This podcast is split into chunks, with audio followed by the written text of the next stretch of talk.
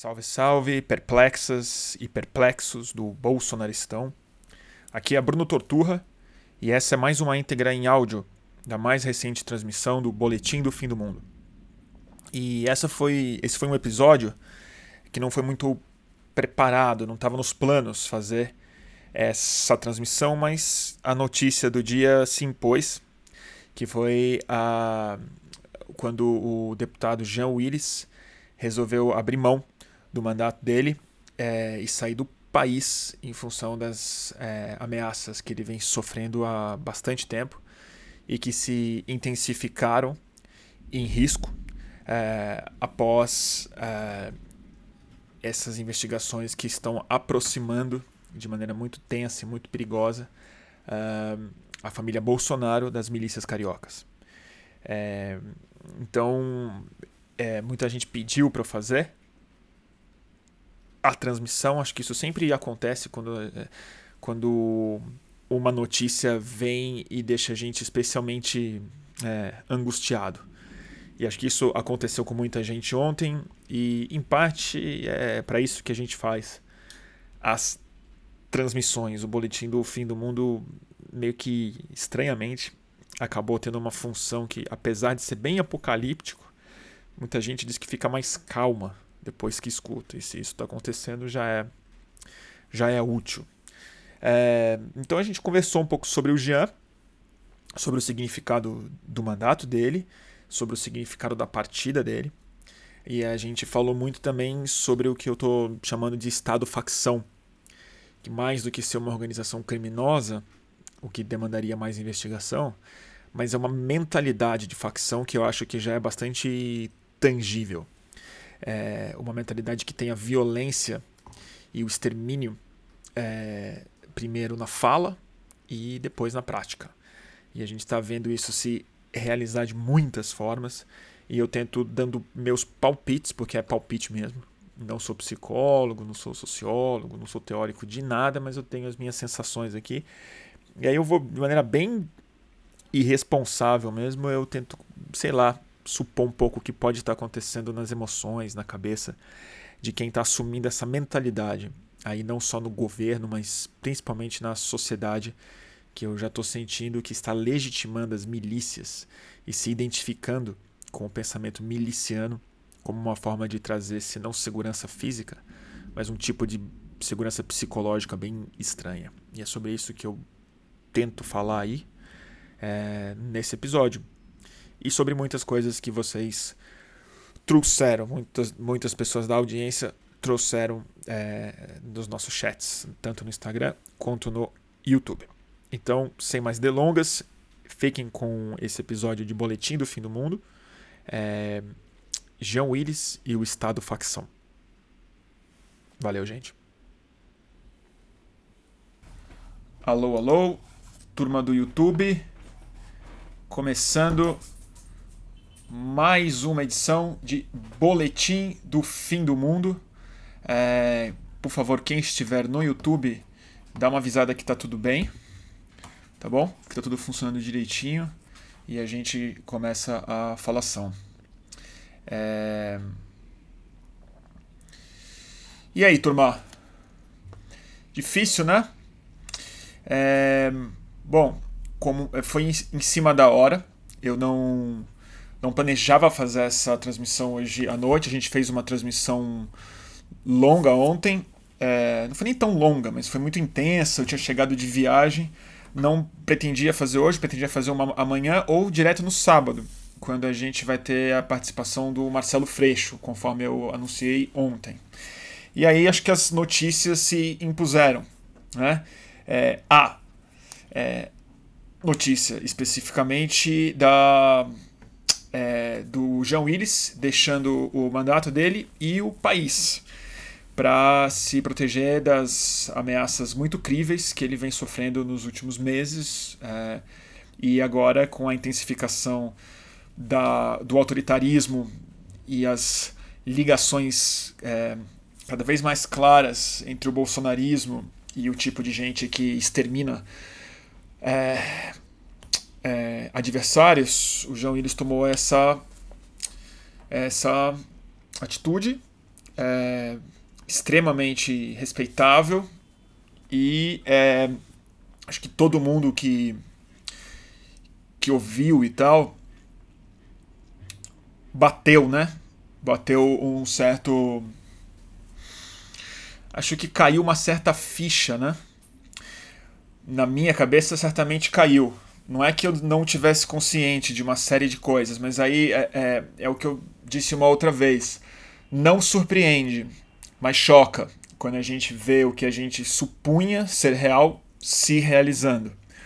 Ou seja, o estabelecimento de é, uma, de uma é, é, institucionalização do medo, da violência e da ameaça, dessa vez com suporte, com muito respaldo dos cargos mais altos da política brasileira. E aí a gente, na minha opinião, e acho que não estou sozinho nela, é, quando a gente chega nesse estado, é, fica difícil dizer que a gente vive numa democracia, né? É, porque, ao contrário do que é, muitas pessoas, às vezes de maneira hipócrita, às vezes de maneira muito superficial, é, viver em uma democracia não é votar, né? É viver num estado é, que se organiza de uma forma em que, a, em que os adversários estabelecem a sua, a sua oposição no campo da é, institucionalidade, da política, da conversa, das próprias é, da própria ideia de instituição, né?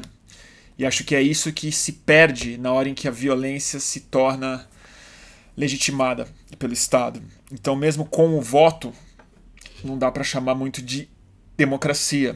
E, ironicamente, isso tem a ver muito com o debate que a gente teve, tem que estabelecer, teve que estabelecer ontem em torno da Venezuela, né? De mesmo tendo votos, o Maduro não está sendo muito democrático, né? E agora a gente vive num estado, na minha opinião, muito agravado no Brasil porque não é simplesmente uma violência de Estado, mas é o Estado absorvendo uma lógica de facção. E é um pouco sobre isso que eu, que eu queria falar hoje. É, um pouco sobre essas coisas. Então, antes de mais nada, eu vou. Não é me desculpar, mas é preveni-los, preveni-las de que eu tô, não estou muito preparado para essa transmissão hoje. Eu estou com a cabeça meio cansada, avoada e muito baixo astral também. É, e eu acho que nessas horas, é, assim como no primeiro é, turno, durante o período de é, eleições, essas lives tiveram uma função meio de desabafo. É uma forma, ainda que imperfeita, da gente conversar, da gente se encontrar, porque acho que todo mundo está recebendo essas informações sozinho, né? A partir do celular, do perfil, e só tem uma plataforma, na minha opinião, muito inadequada para a gente expressar os nossos sentimentos, nossas indignações, nossas opiniões também, que é o Facebook, o Twitter, o Instagram. Então, vamos conversar, vamos falar, vamos ver o que, que vocês estão a fim de discutir. Mas antes de mais nada, eu queria falar sobre o Jean. Né? Eu escrevi para o Jean. É, ainda, ainda não me respondeu. Imagino, só consigo supor como está o inbox dele. É, como amigo e como repórter, oportunisticamente, talvez eu queria chamá-lo para participar de uma live hoje, mas também não deve estar tá pouco o número de entrevistas que estão solicitando com o Jean. Prometo a vocês que vou, assim que eu conseguir falar com ele, vou convidá-lo para uma live. Eu imagino que ele tope em alguma oportunidade próxima e a gente pode conversar mais sobre o que está passando na cabeça dele, porque isso eu não quero muito supor, né? É, mas queria falar um pouco sobre o Jean. Então, antes uma coisa muito pessoal. É, eu eu conheci o Jean, eu escrevi um pouco disso no meu Instagram, mas posso dar um pouco da história breve aqui para vocês. É, eu conheci o Jean, eu nunca tinha visto ele. Eu nunca vi o Big Brother. Mas quando eu trabalhava na revista. É, muito gago hoje. A Trip, quando eu trabalhava lá, é, eu fazia muitas entrevistas de capa, muita entrevista é, aprofundada com personalidades e tal. E o Paulo Lima, que é o publisher, pediu para eu entrevistar o Jean Willis. E eu fui um pouco. Não fui chateado, mas eu não estava muito interessado, porque eu falei, puto, um, um, né? Um BBB, que era um programa que eu tinha, assim, zero interesse, eu não assistia. Mas já ouvia falar do cara, ele, né, e tal. E ele falou: não, é um cara muito interessante e tal, e conversa com ele sobre o pós, o pós-fama, o pós. É, o prêmio que ele recebeu, né? Como é, é, é, viver essa vida tendo a cabeça que o João Eles é, tem. Né? E eu fiquei muito impressionado, muito bem impressionado com o Jean, e foi uma conversa ótima sobre a vida, sobre o Brasil, sobre mídia, sobre o papel de mídia de massa, sobre preconceito, sobre ser gay, sobre ganhar grana e ter sido pobre, sobre uh, morar no Rio de, né, morar no Rio, trabalhar para é, a Globo, que naquela época o Jean fazia parte de uma equipe de redatores, se eu não me engano, ou de repórteres lá, de jornalismo. Foi uma entrevista ótima, eu saí muito bem impressionado. A gente se deu muito é bem, mas ficou nisso. Ficou nisso. Anos depois, nós dois caímos mais na política, né? Eu através da mídia independente e do ativismo, é, muito antes da mídia ninja, a gente começou a fazer ocupação de praça e uma série de coisas, e eu conheci o João Willis pré-junho. É, a gente conhece, conheceu mais é, nas nas lives que a gente fazia e tal. E é, quando o Marco Feliciano foi indicado para ser presidente da comissão, da comissão de Direitos Humanos da Câmara. E naquela época, outra era geológica, começo de 2000 e, começo de 2013, é, a gente organizou um negócio muito legal. É, com a Laerte, com o Todd, é, falei dele ontem aqui.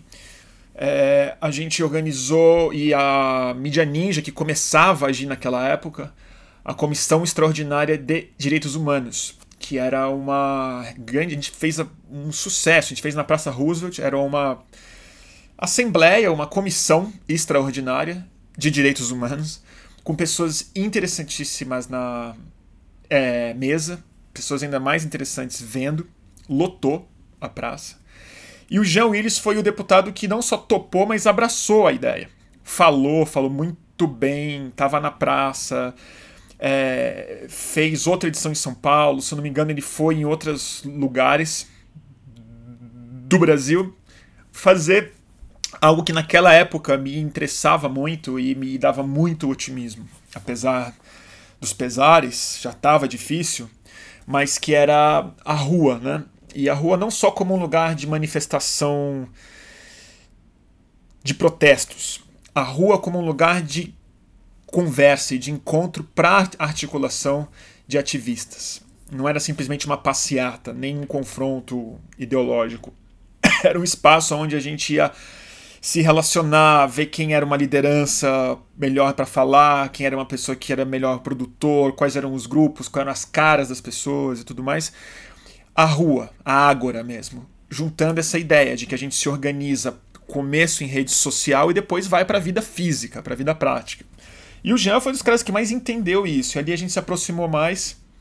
E eu tive o prazer também de fazer a primeira entrevista do Fluxo, quando eu saí da Media Ninja, montei o Fluxo. O Jean foi meu primeiro entrevistado na, no primeiro streaming que a, a, gente fez no meu antigo estúdio, no centro de São Paulo, quando ele, deputado, é, é, propôs a legalização da maconha no Brasil.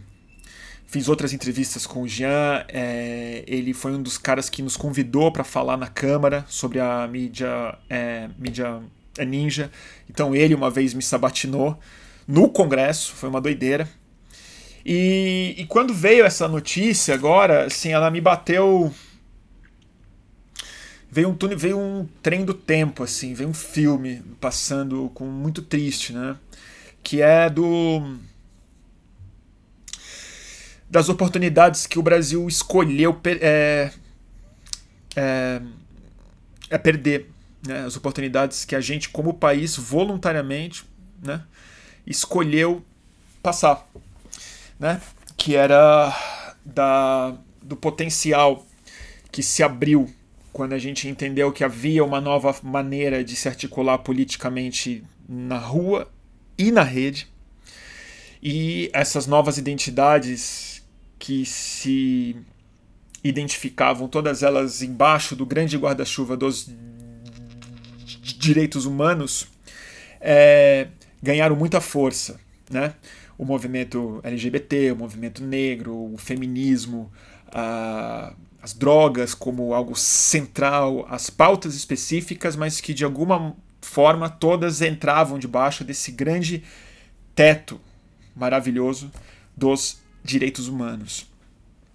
E, e passou esse filme na minha cabeça da erosão é, que usou esse mesmo teto dos direitos humanos para criminalizar tudo que se colocou abaixo dele.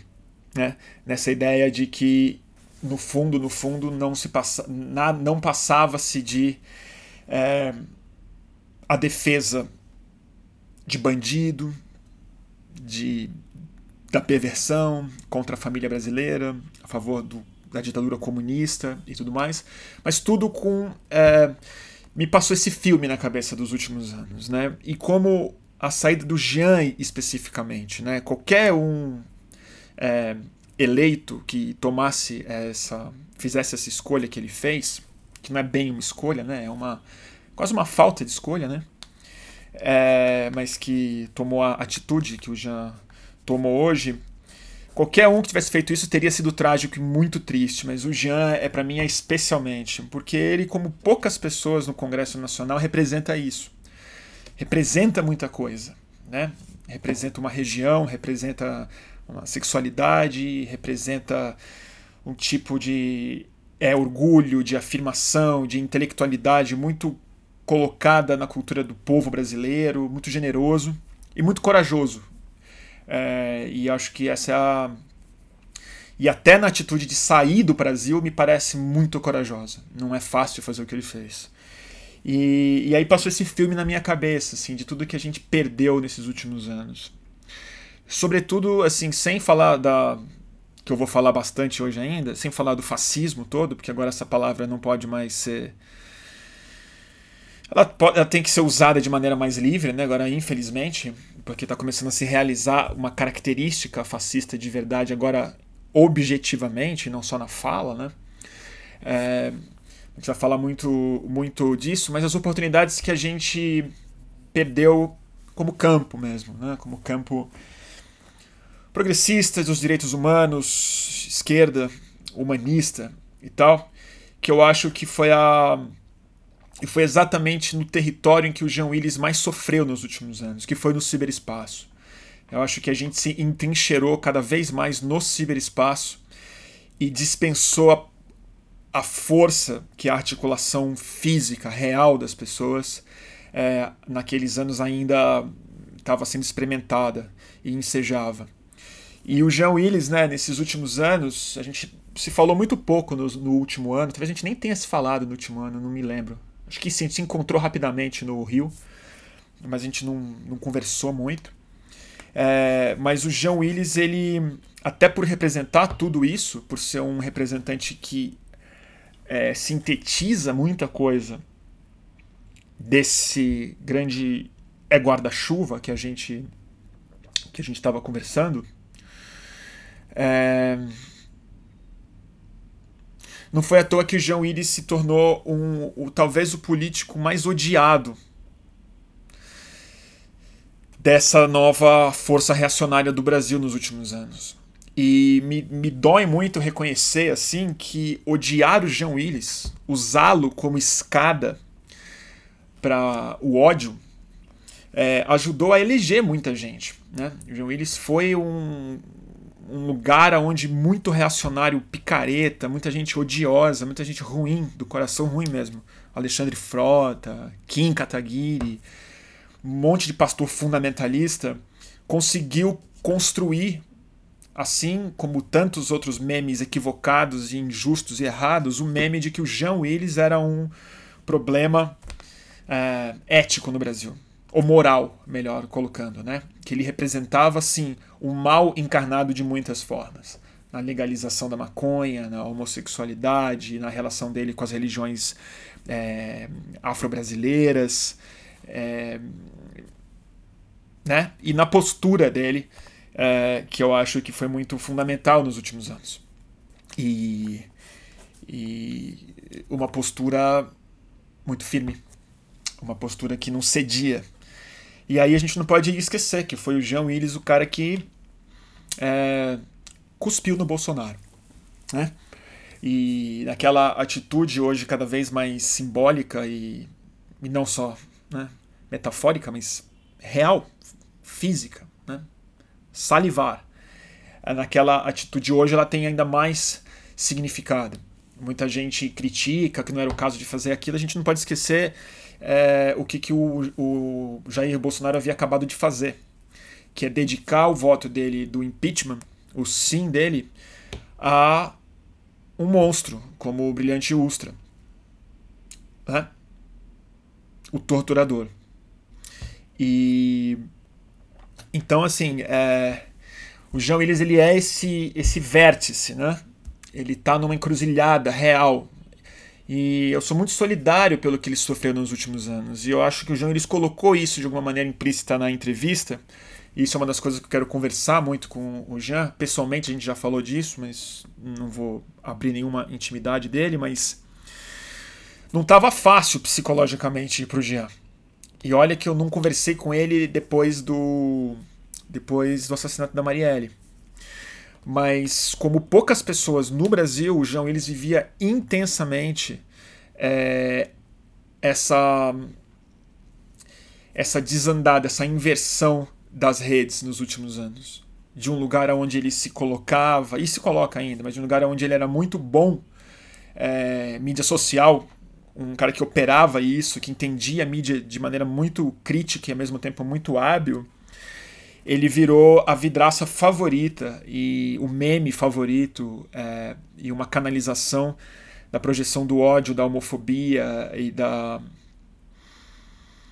e dessa patologia que ontem a gente conversou tanto, né, sobre esse, esse inconsciente que precisa dos seus totens para adorar e outros para odiar. E o Jean é, sofria isso.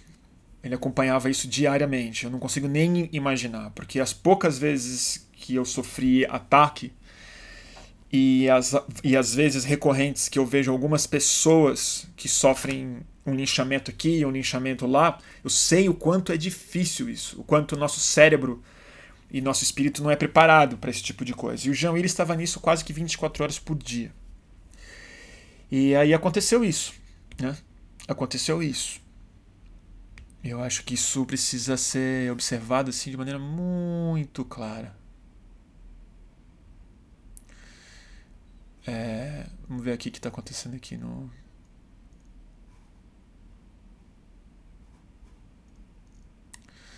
Deixa eu ver aqui.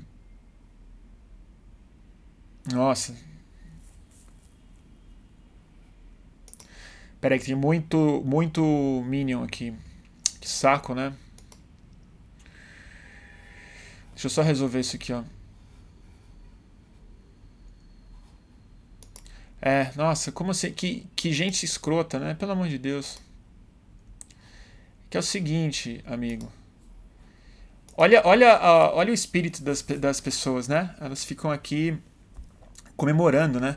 Ah, é, vai, vai, vou te colocar de administradora, tá?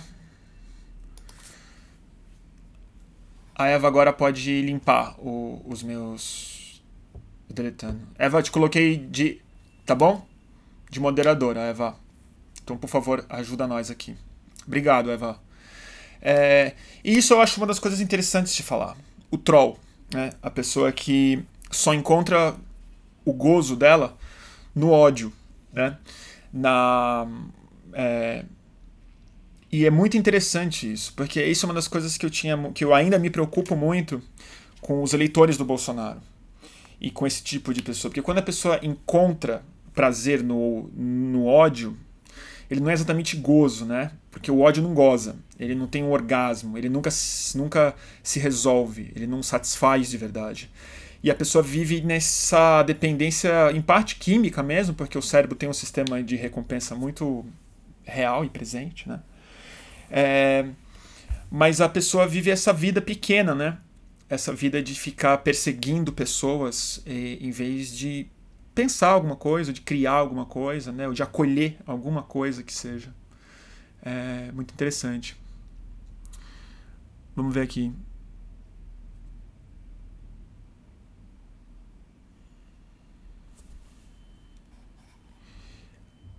É, Gustavo, uma pergunta aqui, vamos ver. O Gustavo está perguntando como lidar com familiares próximos que estão comem comemorando. Um, eu não sei. Os, os meus familiares que eu sei que entraram entraram é nessa simplesmente eu não eu não me interesso mais. Eu não, não, não considero tanto mais família hoje em dia. Foi assim que eu lido. Assim que eu lido com essas coisas. Porque eu, eu também não vou me alongar muito no assunto, porque ontem foi muito, falei muito sobre isso, mas eu não acho que a gente está no campo da racionalidade mais. Eu não acho mesmo. Acho que a gente está num outro campo.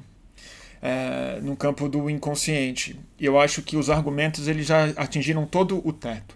Né? O argumento, a conversa, acolhedora mesmo que seja, tudo já foi dito por todo mundo. E não foi só a esquerda que falou. Então, assim, o Jean Willis falou, uh, o Chico Buarque falou, o Caetano, o Caetano, a Fernanda é Montenegro falou. Não adianta? Tá bom. O Papa Francisco falou. A Globo News também falou, né? O Alckmin falou, a Marina falou, escritores falaram, né? gente de todo o estado, gente do mundo inteiro falou, né? né? Então, assim, se a pessoa não entendeu ouvindo o argumento até do Papa, a racionalidade estatística, filosófica, moral, ética, não é você que vai conseguir mudar a cabeça do seu tio e da sua, sei lá quem, entendeu? Eu não acho que não acho mesmo. A gente está num outro campo.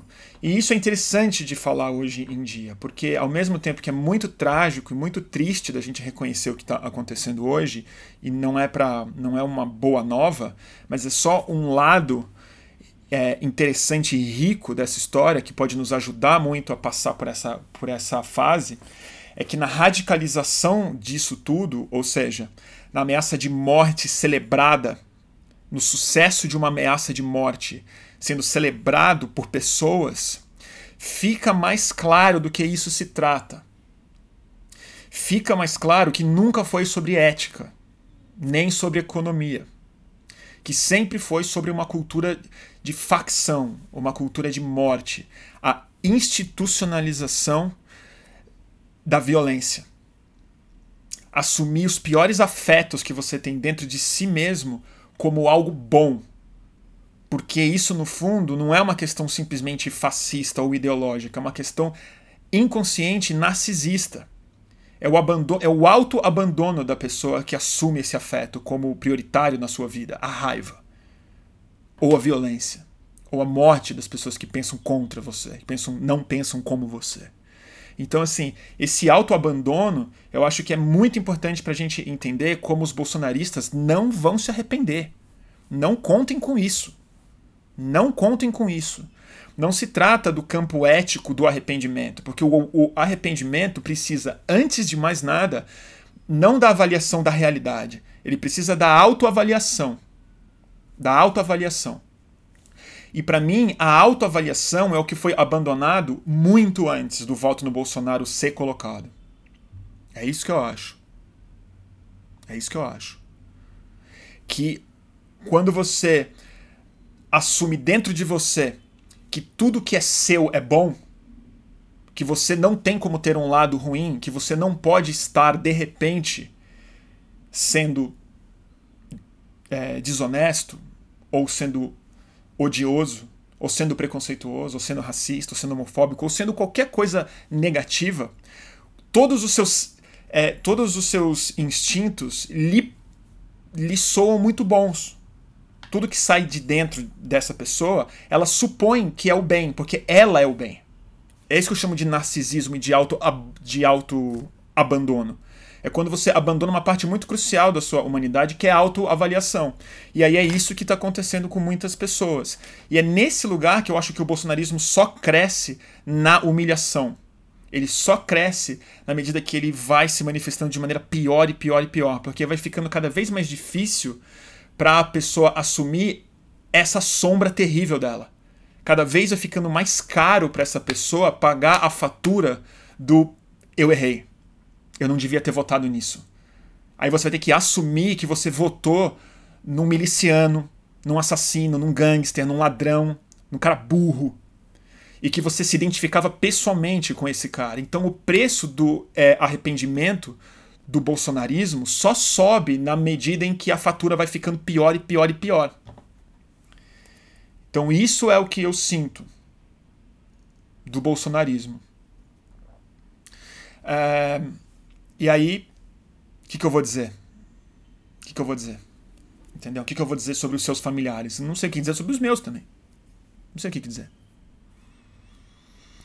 E, e aqui o Alex está falando, o narcisismo do autoabandono começa na própria escolha dele. É isso mesmo, eu acho que começou antes da escolha dele. Eu acho que o autoabandono começou é, na hora em que a gente criou uma cultura brasileira nova nos últimos anos uma cultura extremamente individualista, exacerbada na cultura de, de, rede, so, de rede social. Na cultura em que todo mundo é um átomo se comunicando com outros átomos. Né? E aí o narcisismo ele, ele vai sendo muito reforçado no abandono do Estado, mas também na cultura de selfie, é, na vaidade é, vazia das coisas, na cultura do autoempreendedorismo, é, na cultura do nessa falsa cultura de meritocracia e na religiosidade brasileira que emergiu em, em, em, em muitas áreas, né? que é o, o tipo de evangélico que a gente tem hoje em dia. Porque Deus não te dá a paz, Deus te dá um carro. Né? É, a, sua, a sua espiritualidade ela não se exerce na relação com outras pessoas, mas no afastamento do diabo. Né? E isso também é muito narcisista. Isso também é assim, eu tô com o bem e o mal tá fora de mim, né? Nesse sentido, é, a gente criou uma cultura nos últimos anos que fortaleceu muito esse autoabandono como um valor. Muitos slogans é, estão em torno disso. Todo mundo é incrível, é especial, todo mundo, né? Todo mundo quer. Enfim. É foda. Viajei muito?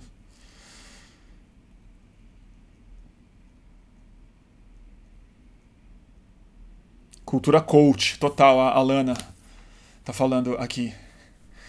É, o Lucas de Paula tá falando, cara, isso rola direto na filosofia dos gurus. Me desculpa a gaguejada. Rola muito, rola muito. O guru não tá com nada, né, gente? O guru não tá com nada. Primeiro, pro cara se colocar como um é muito problemático, né? Então é isso que eu acho dos trolls que estão aqui. Eu acho gente muito desandada. Na verdade, assim, eu não tenho dó nenhuma. Porque a minha compaixão não se estende tanto, assim. Eu tenho uma reserva para quem merece mais compaixão. Mas esses trolls, essas pessoas que vivem disso, o troco já tá dado porque elas são quem elas são. Você consegue imaginar o tamanho do universo dessa pessoa, pela se sentir tão importante nele? O universo é desse tamanho. O mundo é muito reduzido para ela poder se, se sentir tão, é, tão pura dentro dele, né? É,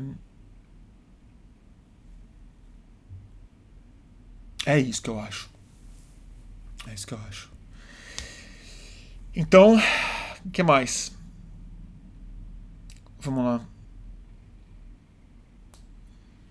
Galera, o Gu tá falando aqui. Daqui mais ou menos uma hora vai ter live gravação do Revolu Show ao vivo aqui no YouTube. Vamos colar lá.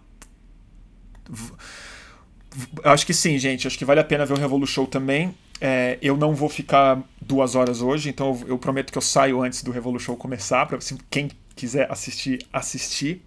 É, eu vou dar uma descansada hoje. Então vou fazer uma transmissão de mais ou menos uma hora e pouco hoje. Tá bom? É, é isso. Outra questão que eu queria comentar um pouco, que eu coloquei no título dessa live, é, é o Estado facção. E aí eu vou ter que improvisar aqui. É, na minha cabeça é bem mais claro do que quando eu tenho que botar para fora. É, eu falei um pouco disso ontem. E quem não assistiu, sei lá, se estiverem interessados no que eu acho disso, eu recomendo que vocês assistam a live de ontem. Ela tá no YouTube e tá no meu IGTV aqui no Instagram. É, mas é o seguinte, né? É, eu estou insistindo muito nesse ponto em que a grande coisa que está sendo institucionalizada no Brasil é a violência. E a violência não como aquele monopólio do Estado, a institucionalização regulada que o, que o Estado é, tem para si. Isso é, talvez seja a coisa mais importante que a criação do conceito de Estado implementou. O monopólio legal da, é violência. Na verdade, o que o Bolsonaro está promovendo, e o grupo dele representa isso como ninguém, e o Sérgio Moro está assumindo esse papel, é o monopólio da ilegalidade, é o monopólio da violência ilegal. E ela está sendo assumida como a solução. E isso eu também acho que dialoga muito com esse autoabandono que eu estou me referindo, mas já, numa, já num lugar muito mais perigoso, violento e patológico. É, então, antes de falar das milícias, eu queria falar um pouco sobre as armas, né? Que a gente tem tanta notícia ruim que a gente esquece de, de falar das armas, né?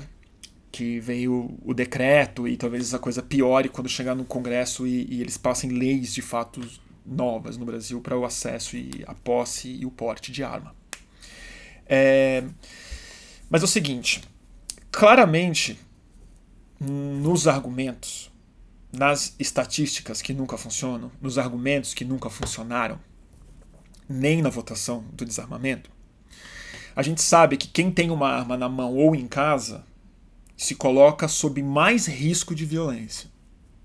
E eu acho que ninguém, no fundo, nega isso. Eu nunca vi um defensor de arma questionar esses números. Eles simplesmente ignoram o fato e falam sobre o direito de se defender, né? o direito de defesa, a liberdade né? do homem de bem, a pessoa de bem e tal. E a gente sabe muito bem qual é a retórica, eu não vou me estender nela.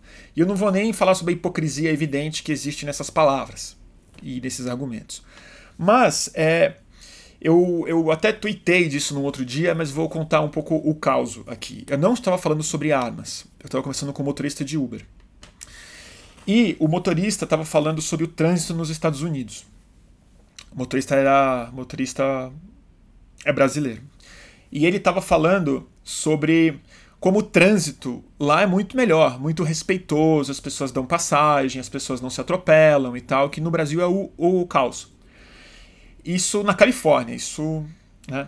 E aí, na cabeça dele, a razão não é nem a polícia, ou seja, a regulação das multas e das leis, nem a cultura, nem o respeito que as pessoas estabeleceram como uma cultura de trânsito nessa cidade específica. O que ele falava é o seguinte: não é que aqui, nos Estados Unidos, ele, ele colocava, qualquer um pode ter uma arma. Então, se você não sabe que a pessoa pode estar armada, se todo mundo pode ter uma arma, você não vai xingar, não vai dar uma fechada, porque você pode tomar um tiro. Eu achei aquilo uma loucura, mas me explicou muita coisa aquilo.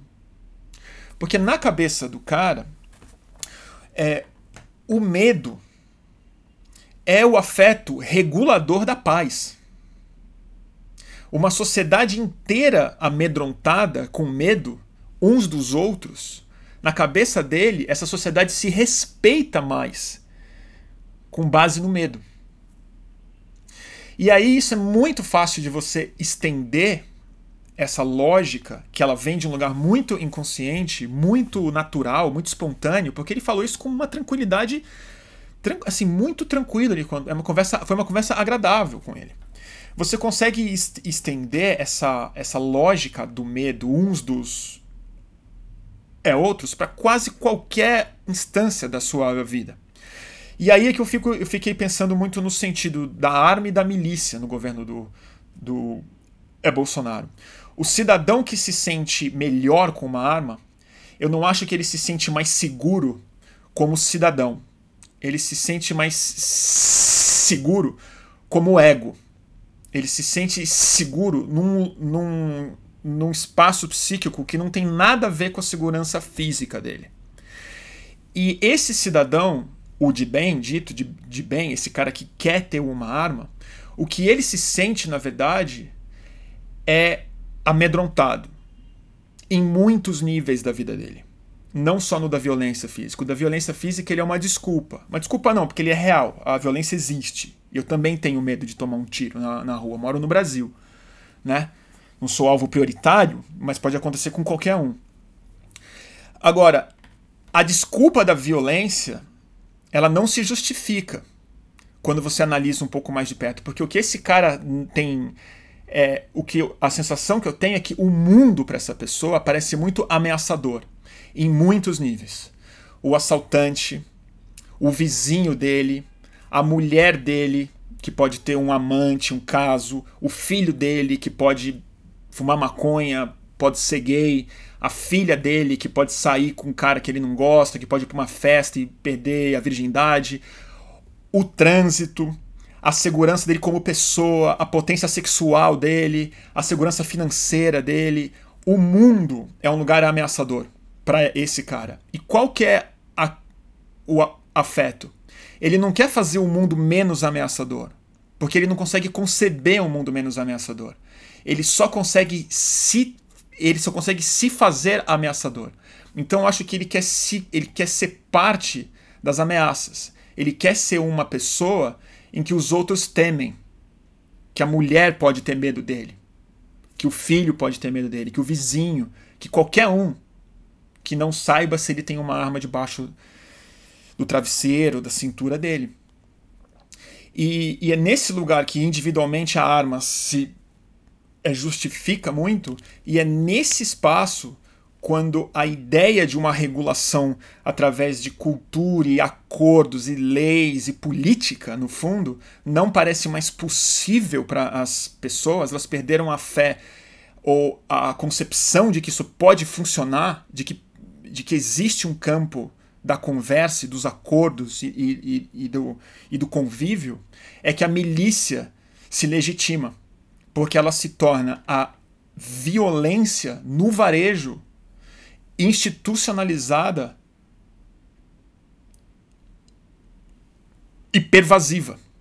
Ela é a violência extrema, a violência que executa, que mata pessoas, que extorque, mas que faz esse cidadão amedrontado se sentir psicologicamente mais seguro na psique dele.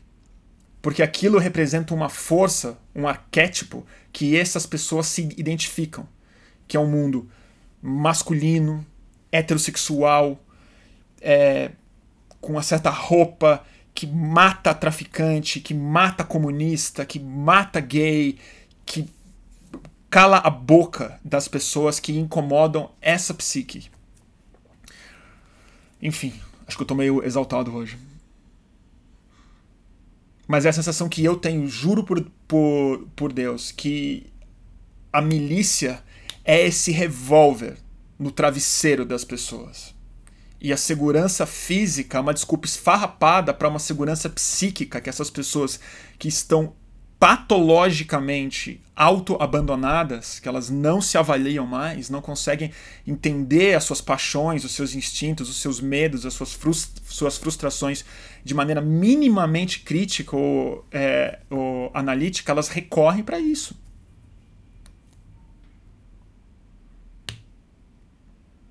É o meu palpite.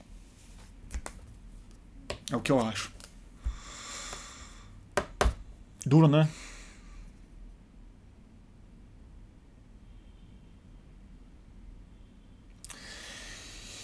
Que mais, gente? É, gente, tacar é psicodélico na caixa d'água mesmo. Nem adiantar nada também. Porque, sei lá, já foi. Já foi. Função do orgasmo, gente. William Reich. O pessoal tem que gozar, e é num sentido muito amplo. Muito amplo.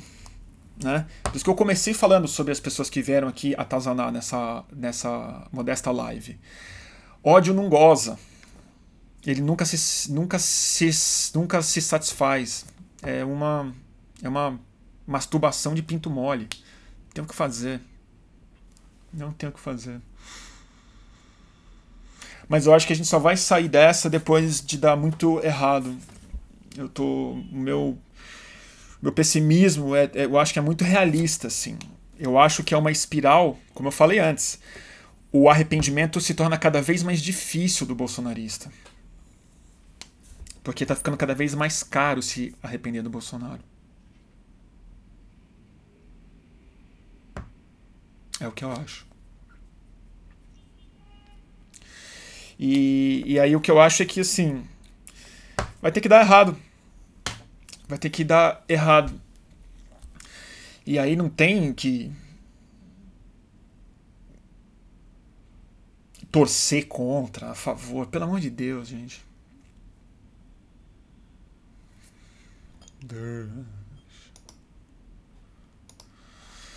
É isso, gente.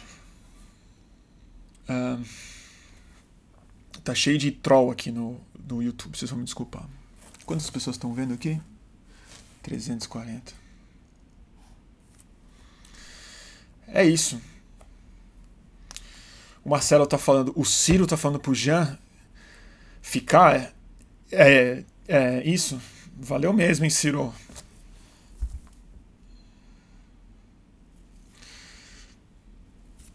Nossa, veio Minion mesmo hoje aqui. Estão assanhados, né?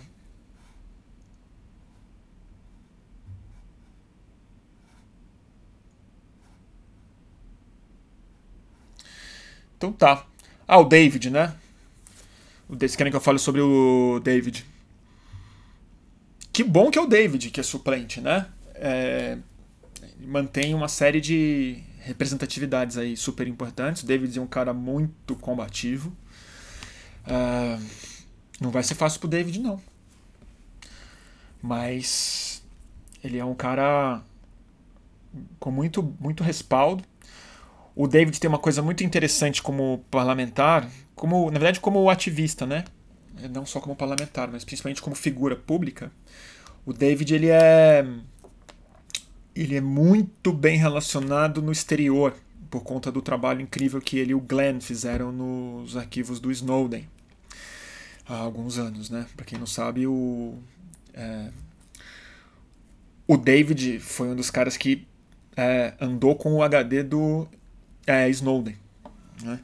E é, o David ele, é, ele pode ajudar em algo que eu acho fundamental nos próximos dias, meses, anos, que é a articulação internacional da exposição do, do fascismo à brasileira.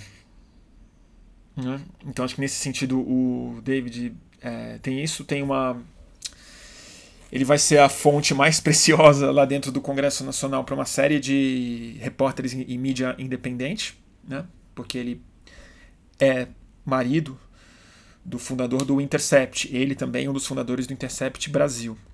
Então é também tende a ser uma fonte muito preciosa midiática dentro do Congresso Nacional. É, e vai precisar do nosso apoio. Ocupar essa vaga preciosa do nosso querido Jean Willis e do PSOL. E o Jean Willis volta. Na hora que ele puder, ele volta. Volta e se elege. Volta e ganha.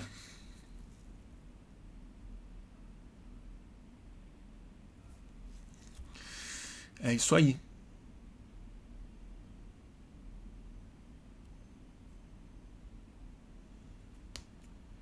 Vamos ver. Bruno, você acha que o Freixo se candidatando à presidência da Câmara consegue unir a esquerda e parte do centro para fazer uma oposição forte ao desgoverno Bolsonaro? O Celso Chad pergunta. Eu não sei, eu vou conversar sobre isso com o Freixo no sábado. Ele vai participar via Skype do Boletim do Fim do Mundo no sábado à noite. Vou marcar com ele o horário direitinho e amanhã eu aviso vocês todos. Então podemos perguntar isso ao vivo para o Freixo. Eu acho que é difícil ele se eleger, uh, mas acho ele um nome maravilhoso para presidir a Câmara. E espero que ele, se não ganhar, pelo menos ele consiga consolidar um bloco um pouco mais é, unido e consistente de resistência parlamentar ao bolsonarismo.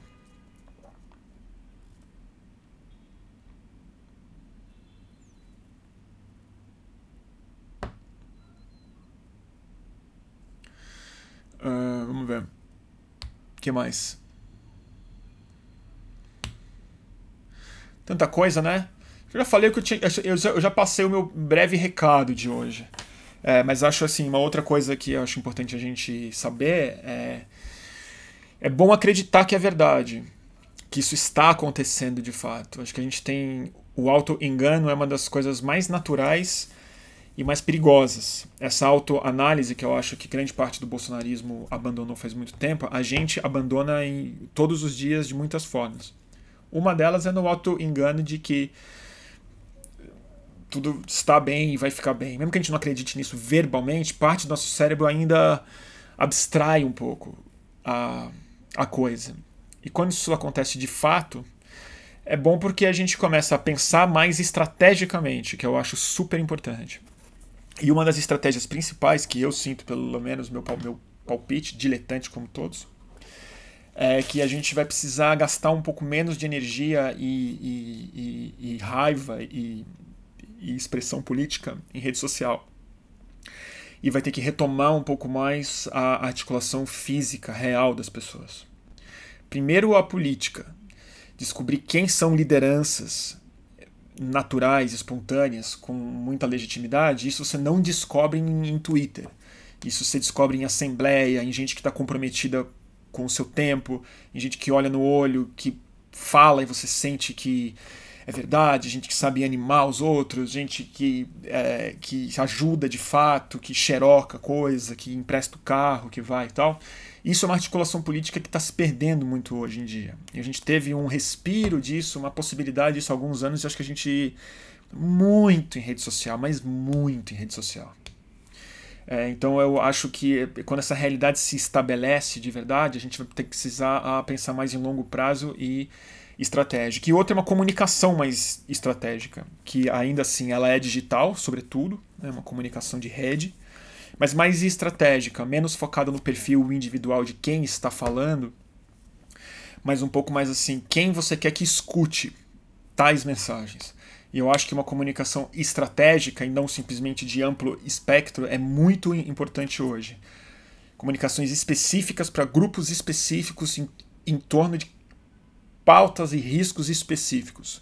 Um dos grupos que mais me interessa conversar nesse próximo período é, é, são é, forças econômicas internacionais, assim, que são que é, é a, a exposição de fato de graves problemas ambientais, econômicos e sociais no Brasil que podem significar pressão econômica para esse mal separado na raiz. Porque se a gente esperar dar toda a merda possível para depois fazer foto do, da floresta acabada e dos corpos no chão, aí é tarde demais, né? É um documentário muito premiado, mas não muda nada. Então é melhor que a gente comece a fazer pressão econômica, que eu acho que vai ser a única coisa que talvez pare. Porque foi o que parou, por exemplo, a saída do Brasil do Acordo de Paris. Se não fosse a pressão econômica, em grande parte, em Davos, é, o Bolsonaro saía do Acordo de Paris. E a gente vai precisar ser estratégico nisso. Meu, meu palpite.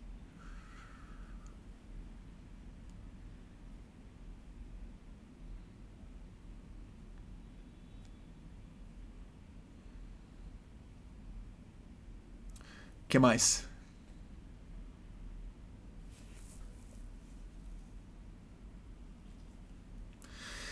O Alex Brito está falando.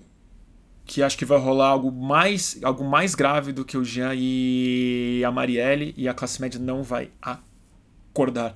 Eu acho que grande parte não vai acordar mesmo, acho que já foi. Eu, eu, eu fiz uma live disso no primeiro turno e eu acho que infelizmente eu tava meio acho que eu tava certo que é o voto no Bolsonaro é meio um passo sem volta por conta de tudo aquilo que eu já falei hoje se arrepender desse passo é, precisava do tipo de característica interna que se houvesse já prevenia o voto. A prevenção no voto do Bolsonaro é a característica que poderia fazer você se arrepender depois do voto. Então é um é um nó cego isso daí. Acho muito difícil.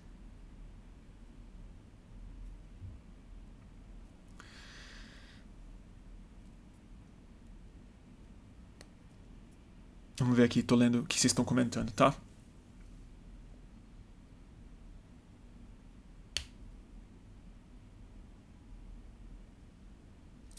Deixa eu ver aqui.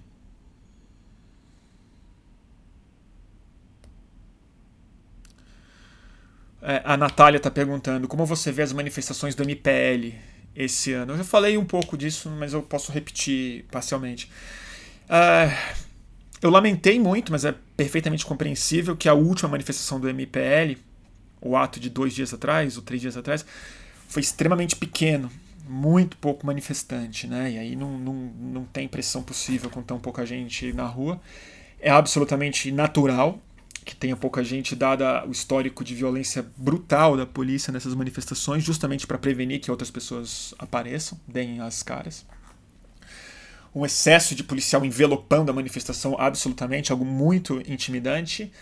É, defendo o direito deles irem à rua e a pauta do passe livre, mas é, já disse isso e repito aqui, eu já achava isso, acho isso há alguns anos já.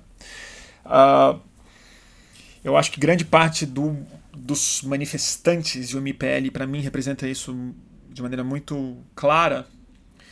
Eles estão muito apegados em uma forma, em uma estética, em um slogan, em uma forma de manifestar, em que nos últimos anos se revelou ineficaz do ponto de vista da pauta, a tarifa só subiu, uh, feriu, machucou fisicamente muita gente, não por culpa do MPL, mas por culpa da reação previsível da Polícia Militar, é, que é tão previsível quanto a forma de manifestação do MPL. É, e eu acho que a coisa mais estratégica que poderia ser feita, como passe livre, como movimento passe livre, é tentar formas mais criativas e eficientes e estratégicas de pautar a questão do passe livre. E não necessariamente barrar o aumento de, com gente na rua. Porque isso claramente não está sendo possível, não está dando certo. E se não está dando certo, é função de qualquer pessoa que tem um objetivo rever os seus métodos. De novo, ninguém merece passar o que o MPL passa. O que a polícia faz, na minha opinião, é um crime, é inconstitucional. Mas ninguém está falando sobre mobilidade pública. Mas a gente fala sobre repressão policial e o direito à livre manifestação. E não é essa a pauta do MPL a pauta MPL é o passe livre. Então, como é que você pautaria isso? De que maneiras dá para ir para a rua em que a polícia não sabe reagir, não é tão óbvio mandar a tropa de choque? Como é que você consegue pautar isso antes do é, aumento, não após o aumento? Como é que você consegue pautar isso no ano inteiro? Como é que você consegue gerar um fato midiático, obrigar a imprensa a cobrir algo que você cria como ativista, é, mas cobrir o passe livre. A pauta da mobilidade pública como algo fundamental de direito humano, direito à cidade, à compreensão econômica, à compreensão da vida coletiva e de tudo que a mobilidade certamente representa. É uma das chaves para a politização social é a compreensão do problema da, né, do passe livre. E isso não está acontecendo. Eu sinto, inclusive, aumentando a rejeição ao movimento por conta da violência policial e do, e, e do trânsito que causa. Então eu, é isso que eu acho. Eu acho que o MPL é um movimento muito importante, a pauta é importantíssima e não está funcionando. Claramente não está funcionando. Ele está esvaziando é, em número de pessoas e na pauta. É isso que eu acho.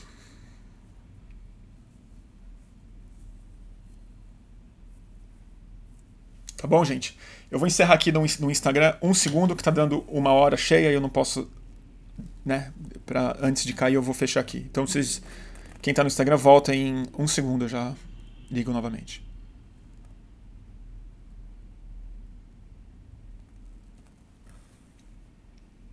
Segura aí, YouTube.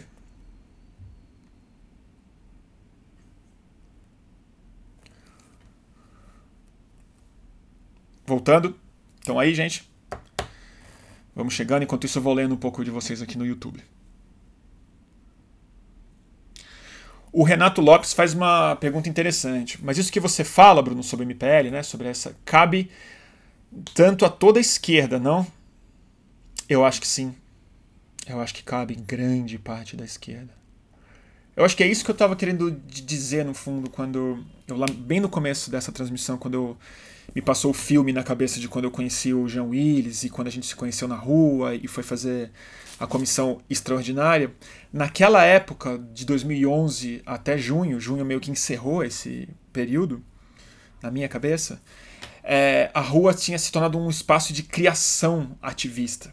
Havia muitas formas de ocupar, não era só manifestação, não era protesto só. Tinha assembleia, tinha show, tinha escracho, tinha uma coisa mais festiva, tinham, tinham exibições de filme, tinham debates, tinham transmissões ao vivo. A rua como um espaço muito politizante, onde a gente identificava exatamente isso, que era era quem era mais adequado para quê? Quem era uma liderança, quem era uma pessoa de produção, quem era a pessoa que sabia tocar, quem era a pessoa que tinha segunda-feira livre, quem tinha terça-feira livre, quem sabia fazer um pôster, quem sabia fazer um streaming e tal. E, e a gente se seduziu muito pela internet e, e, e, e por si mesmo. Né? A gente, muita gente se apaixonou por si mesmo é, nessas coisas, porque o ativismo também é uma atividade que, se não for muito bem autoanalisada, ela é extremamente egocêntrica. A sensação do, do de fazer parte da história e de que a mudança das coisas está na sua mão, quando você mistura isso com rede social e uma autonomia muito grande, horizontalizada, sem liderança e organização, é, isso pode mexer muito com o ego das pessoas. E eu acho que, em grande parte, esse narcisismo que eu falo que o outro lado tem, ele se exacerbou muito nas manifestações pelo impeachment, porque havia essa inflação do ego das pessoas. E a esquerda sente isso da mesma forma. Os movimentos que a gente, que eu fiz parte aqui em São Paulo, ajudei a fazer, existe Amor em SP, preliminares, é, uma série de coisas de rua que a gente fez, a comissão e tal, na minha visão, acabaram por guerra de egos. Guerra de egos e é, a não compreensão de que a rede deveria ser uma ferramenta para articulação de rua e não o contrário. E não a rua um instrumento de autopromoção nas redes. Que eu acho que em grande medida foi isso que aconteceu. E a gente se atomizou.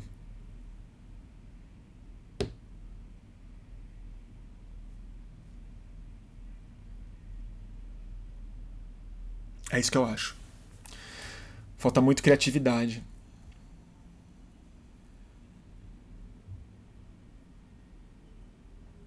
Ah, o.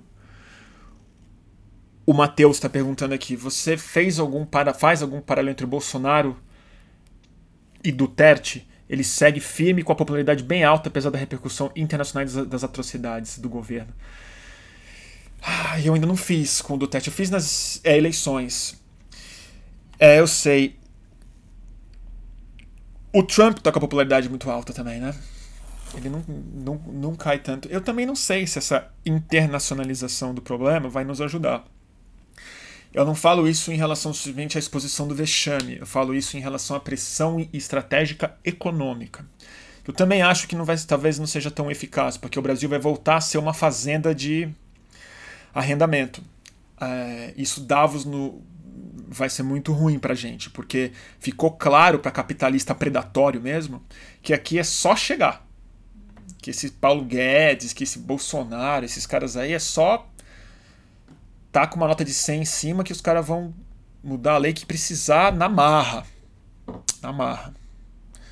Então eu não sei, eu vou observar. A minha esperança vem de outros lugares.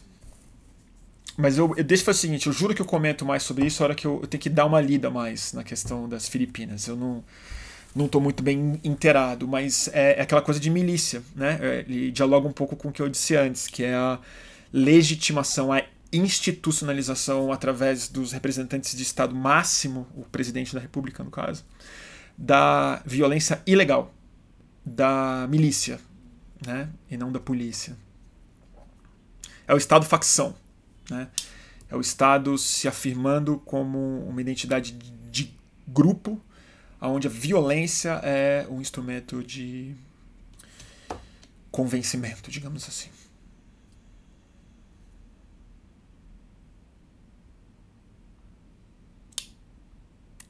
Vamos ver.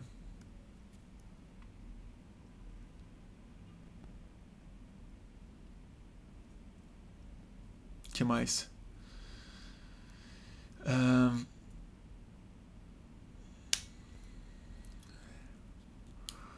Nossa, quanta pergunta.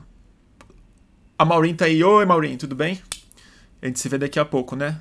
Daqui a dois dias. É... é Estado facção, né? Alguém tá concordando com a definição. Acho que é isso que aconteceu. O Estado é uma facção agora. É a lógica de facção. É o tipo de uga-uga, hipermasculinidade, é, violência, extermínio das pessoas e a lógica de máfia mesmo, que é, é a lei não me cabe. Né? E, e, e, claro que muito político fez isso, e corrupto, e rouba, não sei o quê, mas a gente está entrando num outro lugar, que não é a lei, né? é a vida alheia, né? a violência mesmo, como a força primordial da motivação e depois da ação, é, da ação política.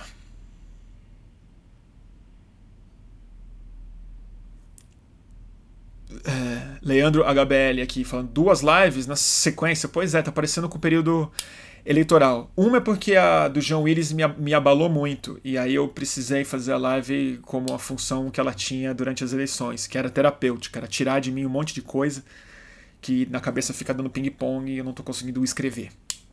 É, é, mas outra é que eu estou em atraso com essas lives, porque eu, eu fiz muito poucas durante, as, durante o recesso, durante as minhas férias, e eu prometi fazer mais para as pessoas que me apoiam, e como elas me apoiam, eu acho que eu devo isso, mesmo como alguém que é financeiramente apoiado. E então estou tentando correr atrás do atraso e justificar o generoso apoio que muito de, muitos de vocês é, me dão. Então é isso.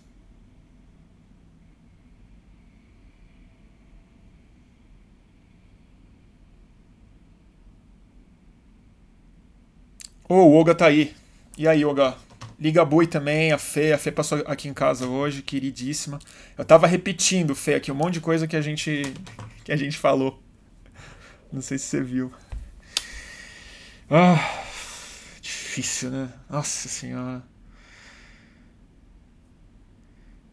Vamos ver. Ah, o Gustavo tá falando que comprou o livro de que tipo de criatura somos somos nós do Noam Chomsky só por só por minha recomendação. Você gostou?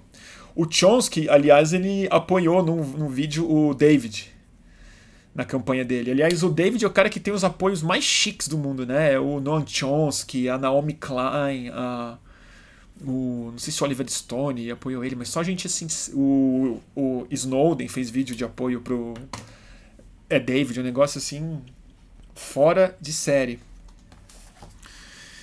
É, a Ju. Oi, Ju, tudo bem? O que podemos fazer em relação ao Jean? Chegou agora. Putz, Ju, vou te dar uma recomendação. Volta na live depois, porque já tem uma hora e quinze. Aí o pessoal vai ficar meio chateado se eu repetir. Eu acho que não tem muito o que fazer. Acho que apoiar ele pessoalmente, com certeza, amplificar a voz dele, que sabe escrever, sabe fazer live, sabe dar entrevista. E acho que o Jean vai escrever bem, vai falar no exterior. Aliás, vocês sabem aonde o Jean está? Nos Estados Unidos, sabe para onde ele foi? Estava interessado em saber. Se ele vai seguir a vida acadêmica, eu estou suspeitando que tem a ver com alguma universidade. Eu espero que sim.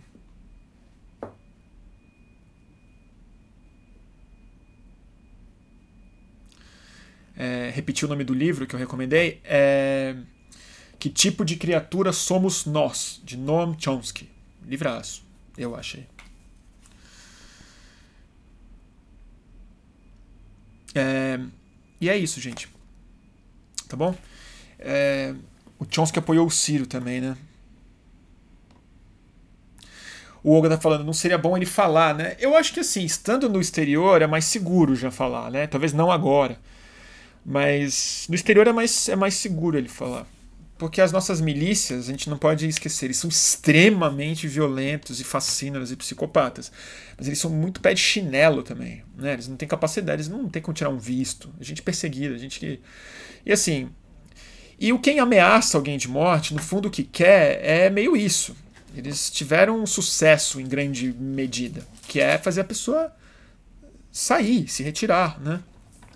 Mas no caso do Jean, acho que não vai ser muito eficaz essa, essa saída dele do ponto de vista da anulação dele como político, porque estamos em tempo de rede social. O Jean hoje se tornou um político ainda mais relevante, porque ele se tornou de fato um fato político encarnado. E ele tem rede social, ele tem a mídia independente, ele tem a grande mídia, ele tem o exterior para poder falar muito. E como o Jean Willis foi um deputado muito bom, mas os projetos do João Willis, por serem muito avançados, também não passavam muito, porque ele era um, um cara que brigava muito no Congresso e muito muita oposição ao Jean no Congresso. Então ele é um cara que fez muitos inimigos lá. Então fora, ele vai continuar tendo uma função incrível que ele tinha no Congresso, que é falar, que é expor, representar, levantar a, a, a mão e expressar. Então isso não vai não vai anular o Jean Willis. Então, para o Jean, não é uma derrota, é uma segurança. Para o Brasil, é uma derrota. Né? Que a gente chegou nesse estado e chegou mesmo. Chegou mesmo. Eu respeito absolutamente qualquer pessoa que, é, dada a, a condição é, de ser alvo de ameaças, que escolha é, proteger sua, a sua vida. Acho perfeitamente legítimo. É, o Ciro pediu para ele rever a posição, né? Do Jean. Sei lá o que eu acho do Ciro. Não estou gostando das posições do Ciro Gomes nos últimos tempos. Uh, acho que ele errou muito no segundo turno. Acho que o jogo do Ciro Gomes é de médio e longo prazo, né? O Ciro Gomes está se colocando como presidenciável viável para as próximas eleições e tentando representar um, a moderação em algum espaço e uma estratégia muito maquiavélica em outro. Então eu também, assim, do mesmo jeito que eu não vou dar muito ouvido pro Ciro Gomes, porque acho que agora ele tá fazendo conta, o Ciro Gomes, como faz conta desde que ele não ganhou, desde que ele não passou pro segundo turno, tá fazendo conta. Então eu não, não tô dando muita bola. Também não vou criticar ele muito, porque eu acho que hoje não tem resposta certa para quem tem pretensões políticas no Brasil hoje de repente o Ciro Gomes está fazendo um jogo certo para ele, Ciro Gomes, e se ele for o próximo presidente do Brasil e conseguir tirar o tirar o Bolsonaro, ótimo. Ótimo. E ele sempre faz conta, como o Ed está colocando aqui. Eu, eu acho que ele sempre fez conta mesmo. Sempre fez conta e. Eu acho que o, Ciro Gomes, gente, eu votei nele, vocês sabem bem. Eu não fui entusiasmado, porque eu não sou um eleitor cirista, não acho fantástico o Ciro Gomes, não acho mesmo, mas eu, eu não me arrependo do meu voto pelo simples fato de que, eu, de que o Haddad não ganhou a eleição. Aconteceu o que eu achava que ia acontecer se o PT fosse para o segundo turno, e aconteceu. Hoje eu acho que o Ciro Gomes também não seria tão fácil para ele ganhar, do Bolsonaro não. Mas ainda acho que ele teria mais chance de, de ganhar e acho que teria sido um presidente melhor é, do que o Haddad. Acho. Não porque o Haddad seja uma, um político ruim, não, mas porque acho que o PT no poder seria inviabilizado de uma maneira louca e o Ciro Gomes talvez conseguisse fazer um meio de campo melhor. Não gosto, do, não acho o Ciro Gomes, oh meu Deus do céu. Acho que teria sido melhor eleger outras pessoas. É, não me arrependo do voto. Mas o Ciro é um tipo de político que eu respeito por um motivo. Eu acho que quem quer ser presidente da República, gente, tem que ser muito louco. E aí tem dois tipos de gente. Ou você é muito vaidoso, que é o caso do Ciro Gomes, ou você é muito safado e você quer proteger o seu grupo e se dar bem e sede de poder, que é mais o caso do é, do é, é, do tô muito gago, o Dória. O Dória, por exemplo, é o pior tipo de político, que, que ele tem uma coisa que, além de vaidade, ela é intrinsecamente corrupta. É uma personalidade corrompida.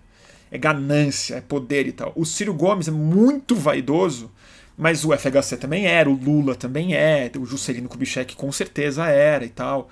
E acho que a única pessoa que não faz parte de nenhum desses campos é a Dilma, curiosamente. Não acho que ela é muito vaidosa e ela certamente não é gananciosa ou sedenta de poder e tal. Eu acho que a Dilma é uma materialista histórica, ela fez a função, nesse sentido, ela é bem marxista. Ela fez a função que lhe cabia dentro do projeto. Nesse sentido, ela é, é, como motivação política, ela me parece a mais altruísta de todos eles. Apesar de ter sido uma presidente que eu acho que não foi muito bem. E eu não. Claro que hoje eu tenho muito mais simpatia por ela, pela condição dela, mas eu não, nunca fui fã da Dilma Rousseff. A Manita, tudo bem aí? A Manita tá latindo.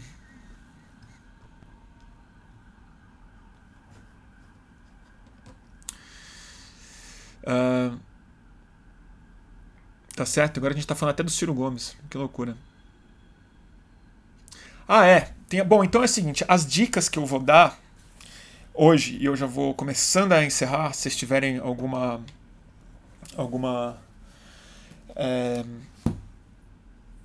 algum outro assunto que você queira que a gente, que, que a gente comente, eu falo aqui, mas então, como eu não me preparei muito hoje, foi meio de improviso, e ontem eu recomendei quatro livros, depois a Suzy veio me avisar certamente, falou, Bruno, é muito livro. Concordo, é muito livro. Eu vou recomendar os livros do John Willis, né? Ele tem um que ele me deu, eu tenho aqui, eu não sei o nome de cor, caramba. Ele tá lá em cima, não vou conseguir pegar porque eu tô sem escada. É tempo bom, uma, alguma coisa. É, tá aqui. Tempo bom, tempo ruim. Identidades, políticas e afetos. Jean Willis. É o livro dele. E eu vou recomendar o documentário, que é o Entre Homens de Bem, é isso? É... Entre alguma coisa.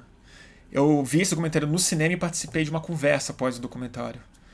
É, ano passado, ano retrasado, agora não me lembro mais. Tempo bom, tempo ruim. E. Ah, o Greg tá aqui. Você me ligou, Greg? Entre os Homens de Bem, o filme do João Willis. Bom, se você ligou, eu tava fazendo live, louco. Tá bom? E aí, Greg, o que, que você tá achando, cara? O que, que você tá achando? Puxado, né? Uh, é, é, Entre Homens de Bem é um documentário sobre o João Willis, muito interessante, e O Tempo Bom, o Tempo Ruim, o livro do João Willis. E tem a entrevista que eu fiz com o João Willis, tem três entrevistas minhas, uma que eu fiz na Trip, é, não lembro que ano que foi, 2007, 2010, não me lembro. Não lembro. É... O... A primeira entrevista do Fluxo foi uma live que eu fiz com ele sobre a legalização da maconha, chama Legalizando o Bom Senso, tá no meu canal do YouTube. E a outra é um Fluxo com Jean Willis, uma entrevista em quatro ou cinco é partes, depois da, depois da eleição de 2014. Foi em 2015 que eu fiz essa entrevista com ele. Depois, uma semana depois da entrevista que eu fiz com a Marina Silva. Eu vou pôr no stories tudo isso, conforme o Alex me pediu aqui. Obrigado. Uh, vocês estão pedindo para colocar o Greg para falar? Eu não consigo colocar o Greg para falar no YouTube, porque tinha que ter preparado antes. Tinha que ter feito de uma certa maneira que o software está preparado já, com áudio e tal, e não, não vai dar. Eu também tenho que, tenho que encerrar. E acho que o Greg já saiu, porque ele pode me responder também. Tá bom? E então tem essas três entrevistas que eu fiz com o João Willis. E tem muita coisa, né? Tem o, o, o Jean. E eu vou. Enfim, ver se ele me respondeu. E tentar fazer uma live com o João Willis nos próximos tempos aí. Vamos ver. E o live, o Greg já fez várias lives aqui. A Amanda tá falando, foram quatro lives a gente já fez junto. O Alex, tá certa a live com o Freixo no sábado? Tá certa. Uh, não é amanhã, tá, gente? É sábado. É, amanhã é sexta. Então, assim, eu vou confirmar com o Freixo amanhã a hora. E eu também preciso saber do Freixo se por acaso essa saída do Jean Willis mudou um pouco a agenda dele. Mas, como é por Skype, eu espero que ele possa estar disponível à noite para entrar e conversar conosco. Tá bom? Freixo sábado. Amanhã eu divulgo o link. Se não tiver por algum motivo, porque ele não vai, não vai estar a postos, eu aviso vocês também. E aí eu vou ter que agora fazer o meu pequeno jabá diário. Aqui no, no YouTube eu vou colocar o, o link.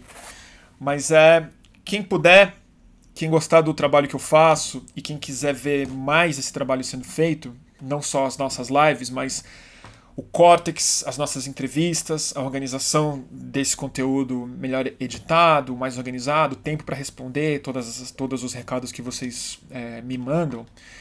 É, tem o Catarse, que é o apoio mensal que você pode dar ao fluxo, a realização disso.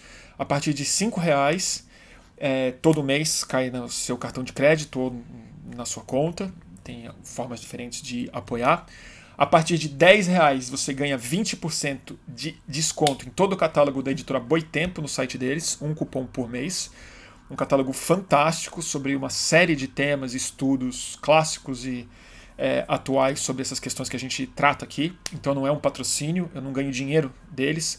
É uma afinidade que a editora e o Fluxo de fato têm. E eles generosamente ofereceram esse cupom para quem apoia a partir de 10 reais. E a partir de 50 reais você pode ganhar uma linda aquarela que eu mesmo pinto todo mês. E, é, e eu preciso dizer isso sempre, mas é importante falar isso, que é, é eu isso já é para mim hoje o meu minha ocupação princip, principal, né? Mas para fazer essas, essas lives é, e as entrevistas, e editar esse, isso, isso tudo, vai muito tempo, muita energia. É, eu preciso ler, eu preciso me informar, eu preciso arrumar a parte técnica. Eu renderizo todos os vídeos, eu sinco todo o áudio, eu subo todo o conteúdo, faço todos os flyers, boto ele em áudio no SoundCloud, boto no IGT, no IG negócio, IGTV, configuro tudo, tenho que descansar, tenho que tocar a minha vida, tenho que pensar sobre isso. E isso é um emprego, né? Então, assim, é, quanto mais segurança financeira eu tiver, é, mais eu posso não fazer freelances e outras coisas e me dedicar exclusivamente e produzir mais, que é o que eu gostaria no fundo. Não necessariamente fazer mais lives, mas fazer mais entrevistas, criar mais é, vídeos na rua, poder ter paz espírito para escrever e, e, tempo. Então, se para você esse trabalho tem um valor, é, se você tiver como, é, a partir de cinco reais ao mês, mais barato do que uma lata de Skol em alguns bares. É, eu agradeço muito, faz muita diferença. E faz mesmo. Tá bom? E o cupom vem por e-mail. Tem muita gente não recebendo esse e-mail e eu vou fazer o seguinte: eu vou é, mudar o meu serviço de mailing. Tem muita gente não recebendo isso. Eu me desculpo, de verdade. É, mas vocês podem me cobrar pessoalmente se vocês não estão recebendo esse e-mail que eu mando para vocês o cupom, tá bom? E, e é isso. Tá bom? A partir de 10 reais é o. É o. A partir de 10 reais é o. É o desconto na Boitempo. O Oga tá falando aqui alguma coisa que não consegue ver ao, ao vivo, né? É muito louco isso que o Oga falou. Não é a mesma coisa ver depois, né? Eu sei, tem uma coisa muito louca do ao vivo. Que eu sempre soube. É tem alguma energia, alguma coisa que é uma conversa que está acontecendo agora, né? Que as pessoas ficam mais vidradas. E quando as pessoas, muita gente assiste e dá audiência depois, mas em geral as pessoas não assistem tudo, ficam menos tempo, ou ficam um pouco mais frustradas, né? Acho que a conversa coletiva aí, a minha resposta, e saber que está acontecendo agora faz muita diferença. É, no, no boleto tem como contribuir sim. Tá bom? Tem gente me perguntando aqui no YouTube.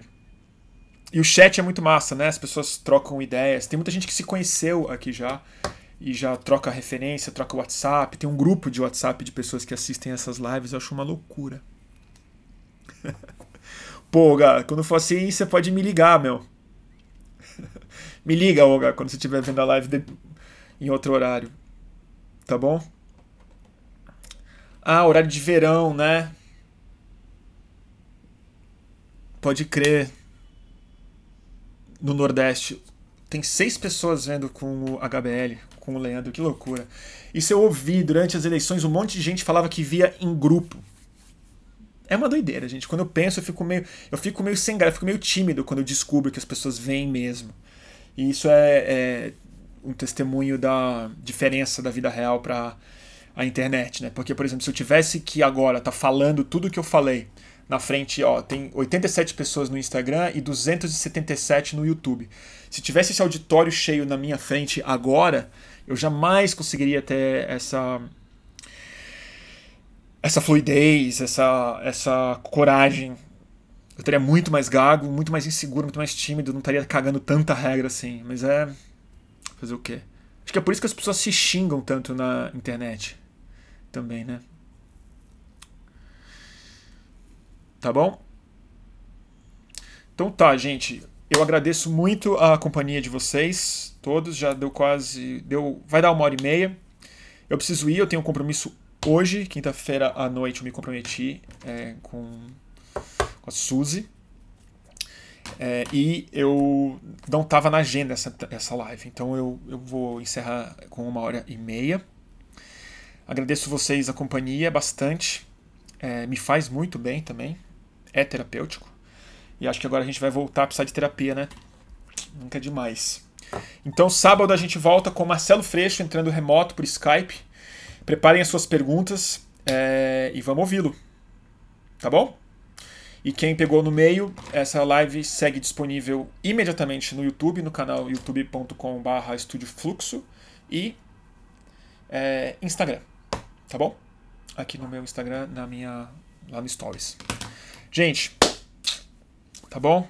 Beijão para vocês. Espero que eu não tenha falado muita é, besteira. Tá bom? Beijão. Vou encerrar antes aqui no YouTube. Tem que esperar um pouco para encerrar, porque quando eu encerro, cai no meio, mesmo quem tá adiantado, quem tá atrasado. Então tem que dar um. Então, sei lá, antes de dar. Antes de dar. De, de, de... A Manita, você quer dar um alô pro pessoal? Aqui, ó, deixa eu mostrar pra vocês. A, a Manita lá. Tá com a perna meio raspada da operação dela. Falou?